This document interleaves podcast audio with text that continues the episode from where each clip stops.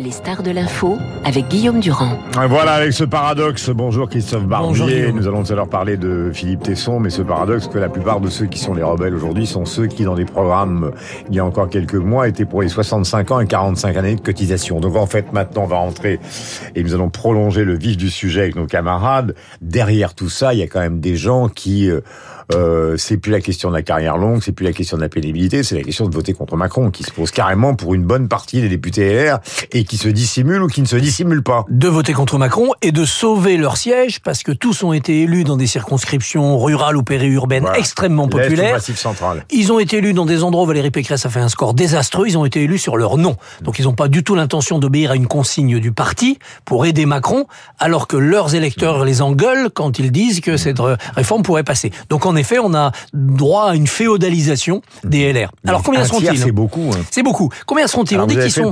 Bah, on dit qu'ils sont 25 parce qu'il y a 25 députés qui ont signé le fameux amendement demandant le retrait de l'article 7, l'article sur les 64 ans. Donc on se dit bah voilà, ça ce sont les 25 qui vont voter contre. C'est un petit peu plus compliqué que ça. Moi j'en vois une douzaine de résolus derrière Pradier.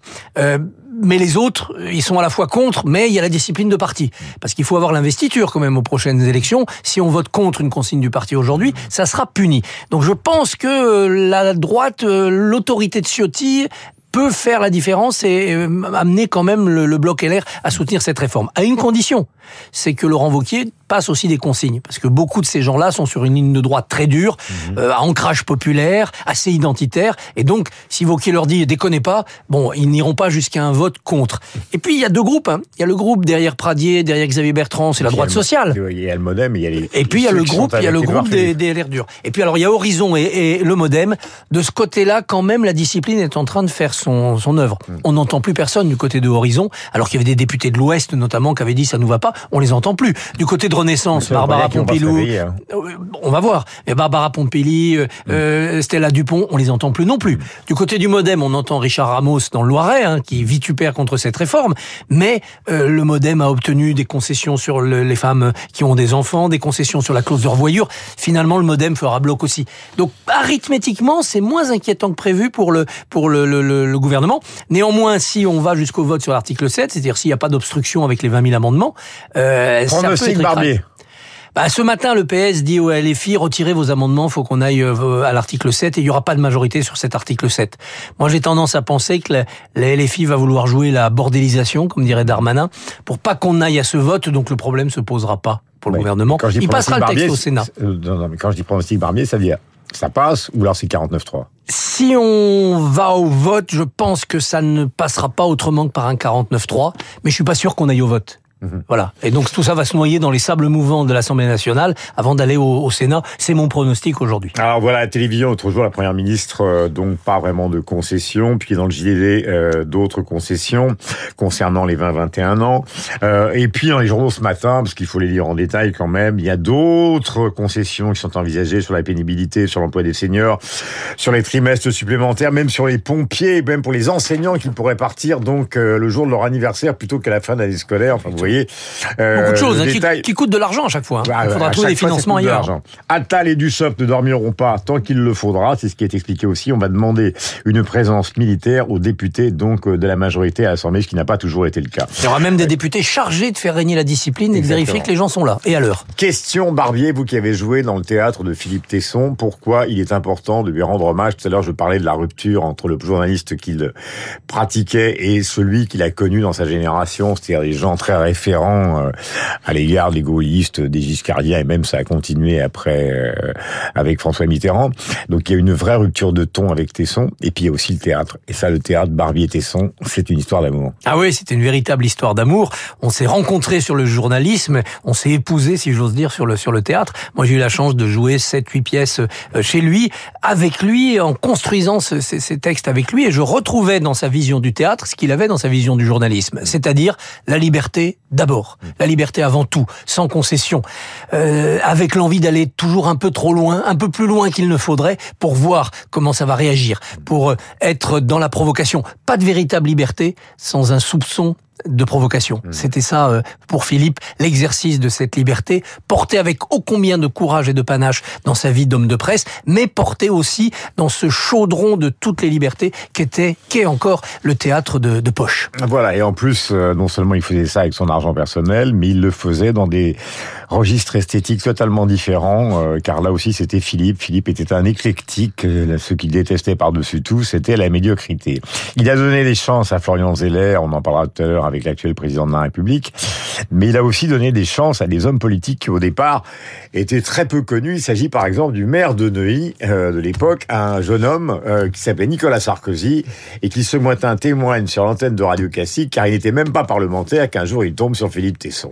Moi j'ai connu Philippe Tesson, je l'ai connu et je l'ai aimé. À l'époque, béni pour lui du quotidien de Paris. Alors que j'étais vraiment pas du tout connu, ou très peu. J'étais maire de Neuilly, mais j'étais même pas parlementaire. Il avait dit chaque année, tu auras droit à une page entière dans le quotidien de Paris. Et alors, j'avais été sous le charme parce qu'il était toujours joyeux et désespéré, gai, léger et absolument profond. C'était un personnage, mais, mais différent de tout ce que j'ai rencontré dans ma vie. Plus il aimait, plus il pouvait critiquer. Mais c'est impossible d'en vouloir à Philippe. D'abord parce que quand Philippe était piquant, mais on pouvait lui rentrer dedans. Il riait. Il en était heureux. Et même il pouvait dire, mais finalement, t'as raison. J'ai exagéré.